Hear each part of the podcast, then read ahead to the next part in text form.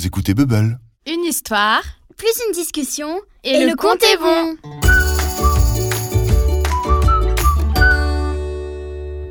Fais-moi confiance. Paul, presque grand, n'est pas content. Pas content du tout. Il a vraiment l'impression que son papa ne lui fait pas confiance, qu'il le prend pour un bébé. Maman et papa ont décidé de ne plus vivre ensemble, alors Paul change de maison chaque semaine. Et on dirait que papa ne voit pas comme Paul est fort pour s'organiser. Chaque fin de semaine, Paul range ses affaires dans son grand sac à dos. Son ours Gaston, les livres qu'il doit ramener à la bibliothèque, ses affaires de classe, bref, tout ce dont il a besoin pour la semaine. Et Paul, presque grand, est fier, parce qu'il n'oublie jamais rien. Mais papa n'a pas l'air de s'en rendre compte. Il lui parle comme s'il était un tout petit. Si, si, vous savez, il prend tout le temps une voix de papa gnangnan. Et Paul, ça le rend dingue. Parce que ce qu'il veut, Paul, c'est aller chercher le pain le matin, c'est utiliser un grand couteau pour faire la cuisine, c'est grimper tout en haut de la cage d'écureuil, et c'est surtout faire tout ça tout seul. Je sais, Paul, tu veux faire le grand. Je veux pas faire le grand, je suis grand, papa. Laissez-moi vous raconter comment Paul a finalement réussi à convaincre son papa et surtout comment il a appris quelque chose d'incroyable. Un jour, à la sortie de l'école, le papa de Paul est venu l'attendre. Il semble très inquiet. Il a acheté trois goûters différents parce qu'il n'est pas sûr de ce que Paul voudra. Dès que son fils sort, il lui prend son cartable en parlant fort. Ça va? Ce n'est pas trop lourd?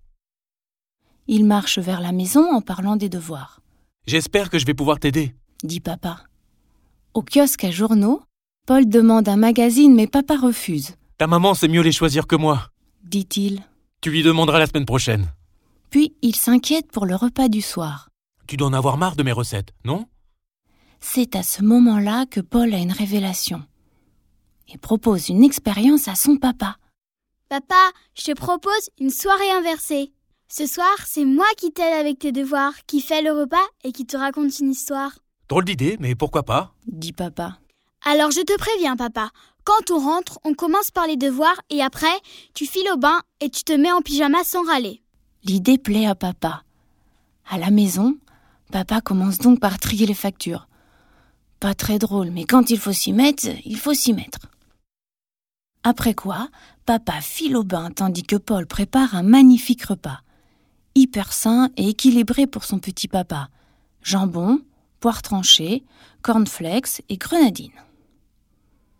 Après le repas, Paul insiste pour que papa l'aide à débarrasser la table. Non sans mal. Papa aurait préféré faire un jeu. Papa file ensuite se laver les dents avant que Paul ne lui raconte une histoire dans son lit. Une histoire inventée dans sa tête parce que ce sont celles que papa préfère. Et juste avant qu'il ne s'endorme, Paul passe ses deux bras autour du cou de papa et murmure Bonne nuit, mon papa. Eh, fais-toi confiance. Tu es le plus grand des papas.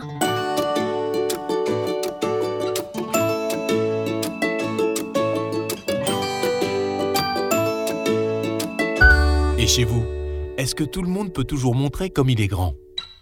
Vous avez aimé? Alors likez et partagez avec vos amis. Et au fait, vous connaissez Top Tips?